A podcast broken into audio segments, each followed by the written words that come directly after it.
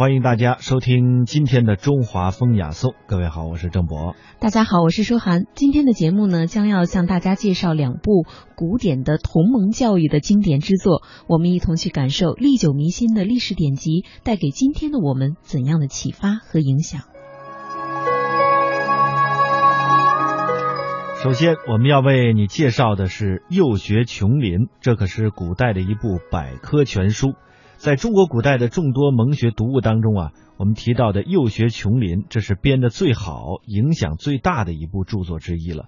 对于他来说呢，古人曾经有过很高的评价，说是读过幼学会看书，读了幼学走天下。从图书分类的角度来看呢，《幼学琼林》这属于正宗的古代蒙启蒙类的读书了。尽管它在文学史上的地位不如译文类聚和太平御览那样声名显赫，可是如果论其普及性，呃，它的实用性，这本书应该说远远胜过了那些煌煌巨著了。幼学琼林原名幼学须知，同时呢，它还有故事寻源等等这样不同的名字。那关于它的最初的编写者呢，历来是存在着争议的。比较通行的说法认为是明代的程登吉，但也有人说是明代景泰年间的进士邱荣。而现在通行的本子呢，则是清代的人邹胜迈在原本基础上增补注释的幼学故事琼林，简称幼学琼林。不过在旧时的私塾中，人们常常去省略掉增补的部分不读，以求内容的精悍。根据这样的一个情况呢，如今在编辑注释该书的时候，也略去了后来增补的部分，然后加上今天人的注释和翻译，呃，类类似一些典故故事，再补上一点新的传统的文化常识，呃，以便于适合今天年轻人的读者需求。《幼学琼林》这本书虽然是古代儿童的启蒙读物啊，但是对我们今天的年轻的读者朋友来说呢，依然值得一读。为什么呢？因为这本书首先是一部中国文化常识的小百科，它的内容涉及了天文、地星、碎石、朝廷、文臣、武职，包括婚姻、人事、饮食、公事、器用、文饰啊、科地、制作、鸟兽花木等等三十二个类目，所介绍的知识啊，十分的丰富，几乎是应有尽有。它资料的来源不仅有着呃群经正史、诸子百家，还涉及到了许多百官野史、方志译文以及俗语离谚。那文字呢，非常的精简，而且都是对偶成句的，读起来朗朗上口，容易读也容易记。同时呢，幼学琼林既是字典还是词典，还可以看作是成语词典或者是典故词典。比如说像这样的词句，在全书中比比皆是。同恶相帮谓之助纣为虐，恶心无厌谓之得陇望蜀。作者对字词成语的释文精简而恰当，用语不多，却解释的十分清楚。另外呢，本书还非常的注意对于近义词的辨析。再举个例子，人笑曰解疑，人微笑曰莞尔，掩口笑曰葫芦，大笑曰绝倒，众笑曰哄堂。作者用非常平易简练的语言，把这几个词语的含义啊辨析的是明明白白。如果我们借助这样一本实用的工具书来学习汉语中的词语和典故，想必效果是事半功倍了。哎，《幼学琼林》这本书还是一本礼仪实用大全，因为书中不仅对一般的传统生活常识多有介绍，还讲解了不少日常生活当中的传统礼仪，特别是关于家庭成员之间的关系，还有婚丧嫁娶，以及一些这个寿诞祝福啊，和和我们平时生活当中社交当中的敬语尊称啊，非常有用的这样的知识。在传统文化素养逐渐缺失的今天，人们在比较严肃的社交场合，经常会感到说话做事不太得体，可是又不知道如何去改进。如果说你读了这本书之后呢，我们相信在很多言谈举止方面，包括传统的修养方面，都会有很大的提高。那关于这本书当中详细的一些内容，接下来我们来听听北京师范大学徐勇教授他精彩的解读。从这个知名度上来说，《幼学琼林》比起《三字经》。百家姓、千字文来，可以说影响要小得多。但是就我个人来说，我最喜欢的呀，这个是这部《优秀琼林》。我们中国传统的蒙书，我自己曾经有个统计，差不多有一千四百来种，包括现成的和遗失的。但是在这个所有的这个蒙书中，我个人啊最爱读、最大力向大家推荐的是这部《优秀穷林》。呃，今天我们这个课，也就是主要的解释我为什么喜欢这部书。这部书好在什么地方？毛泽东大家都知道，在他走出韶山之前，他曾经在家乡的好几个私塾中学过六年的，啊，这个接受过六年的启蒙教育。毛氏家族有一个观点，他认为啊，说这个百家姓、增广贤文这样的书啊，都是俗书，也就在民间流传的，品位格调不那么高的这样一些书。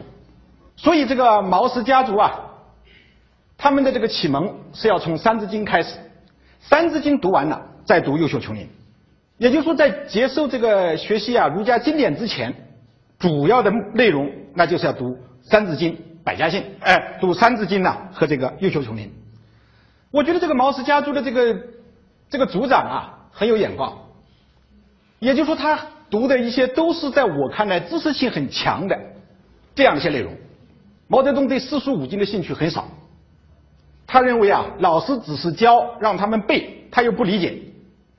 但是他对《优秀穷林》的兴趣啊很大，正是因为他《优秀穷林》读得多、读得熟、读得好。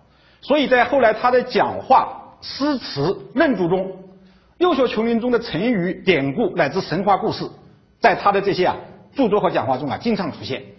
还有一个人啊，大家可能都知道南怀瑾先生。南怀瑾先生也是一个优秀琼林不遗余力的提倡者和推广者。他曾经呢在给中国人民大学国学院的同学讲话的时候，说到这么一句一句话，说有一本书啊，《优秀琼林》。你们国学院的学生要特别注意。他说：“你如果把这本书会背的话，什么天文地理、政治、军事、经济，你大概都会知道了。”他自己特别强调啊，他说这个书是他小时候要读的，而且会背的。即便在国外，这个书也一直啊带在身边。南怀瑾先生在一次演讲中啊提到一些现象，说我们中国古我们中国人呐，现代在这个平时的对话。特别是在书信中，经常出错，出一些洋相，比方说把这个敬谦关系搞颠倒，敬谦啊，尊敬谦称啊，把这个敬谦关系啊搞颠倒。比如说，我称你们的父母啊，我称你的父亲，我说令尊，是不是？但是你自己你就不能说令尊，你应该称什么？家父啊，家父。比方说，我你我说你府上是哪儿啊？你是什么地方的人？你就不能说我府上是哪儿哪儿啊？你问我徐老师，您菩萨是哪儿啊？我说小地方啊，我不敢啊，小地方湖北金山人。我要这样说才合适，才得体。这个南怀瑾先生呢，我们很多人往往把这个金钱关系搞颠倒。他认为，如果你把幼小穷林读得好，这样的一些常识性的错误是完全可以避免的。从这个可以看出来呀，啊。我们可以说，《幼学穷林》是一个非常长知识的书，啊，非常长知识书。我是我们学校好多好几个学生社团的这个指导老师，啊，原来国学社的指导老师，后来儒师社的指导老师，现在还有一个中原文化与教育促进会的呃指导老师。每次这些社团的同学问到我的时候，说徐老师，我们该读什么书？我说你该读《优秀琼林》。我说你如果把《幼学琼林》读好了，读熟了。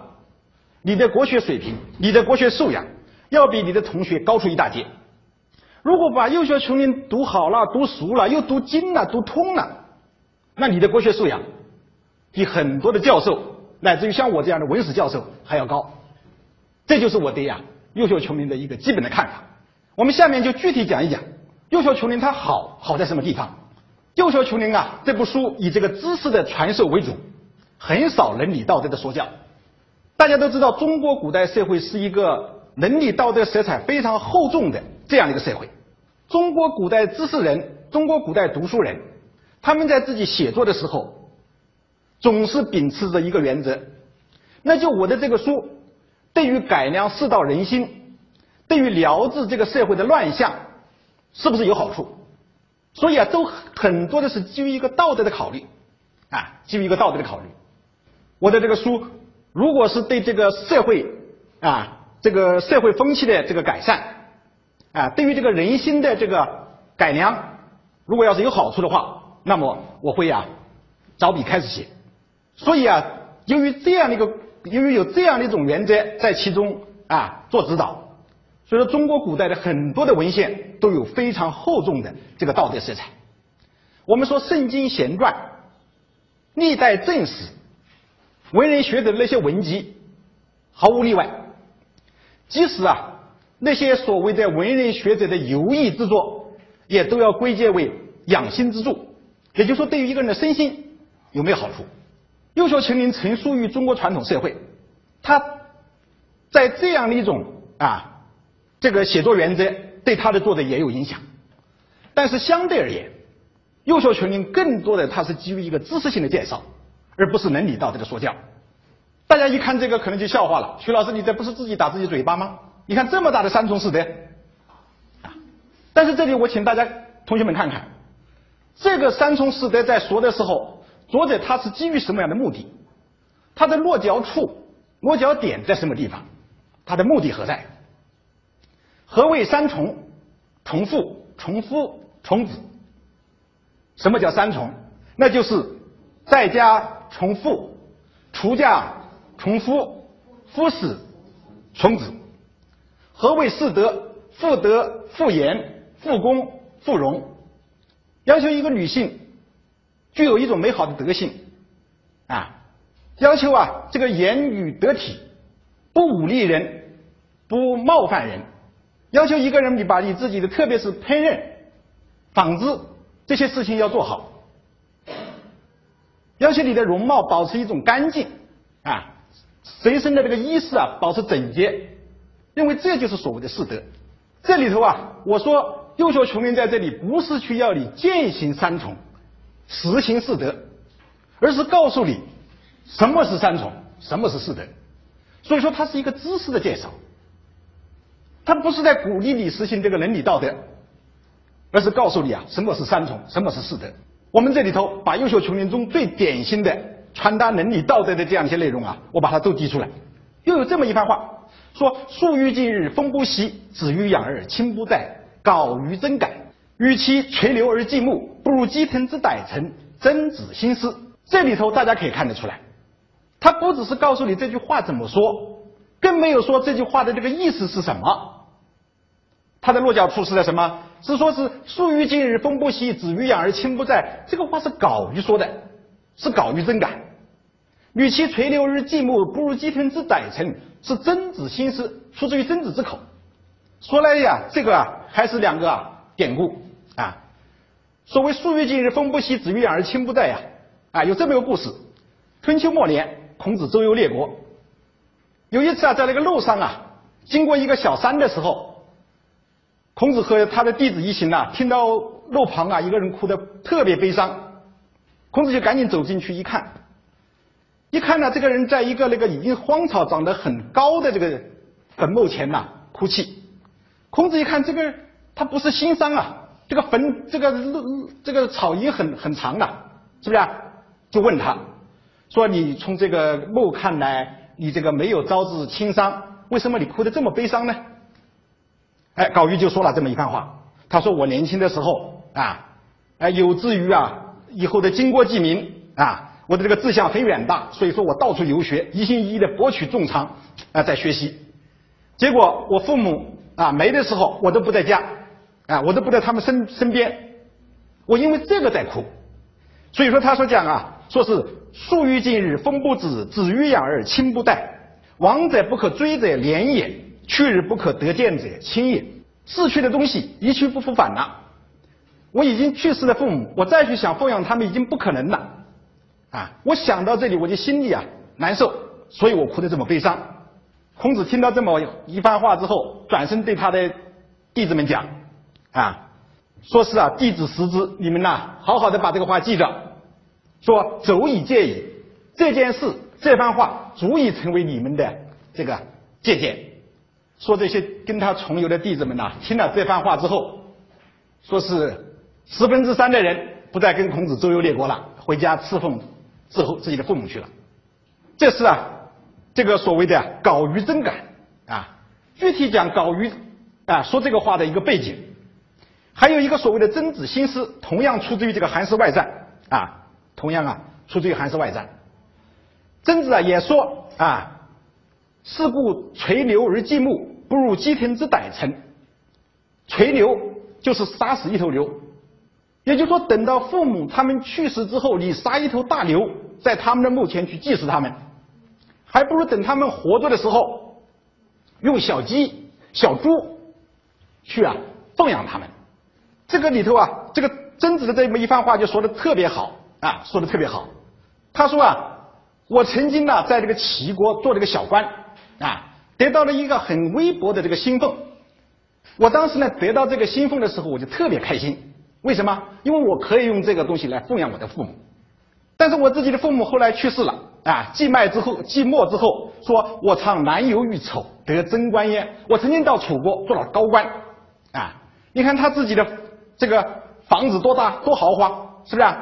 这个车也是转股百乘啊，车也是很很多，一个车队啊，还不是一辆车啊，都有个车队。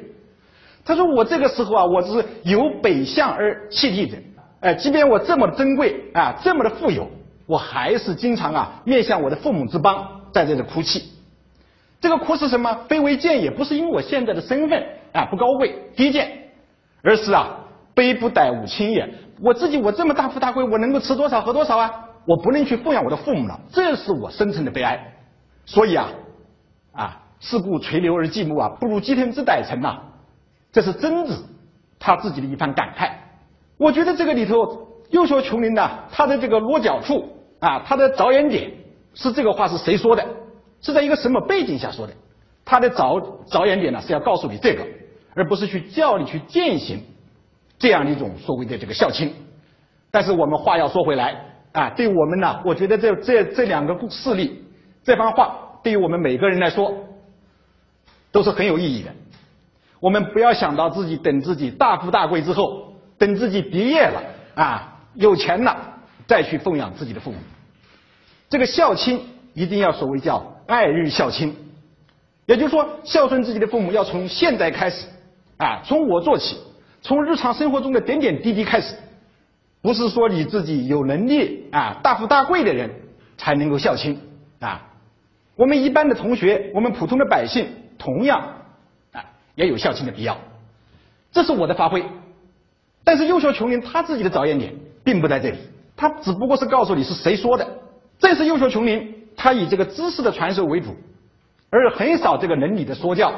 所以这就使优秀穷人能够具有这种跨越时代的生命力。在时过境迁之后，在传统的伦理道德变得陈腐之后，优秀穷人依然成为人们了解传统文化知识一个有效的一个入门书。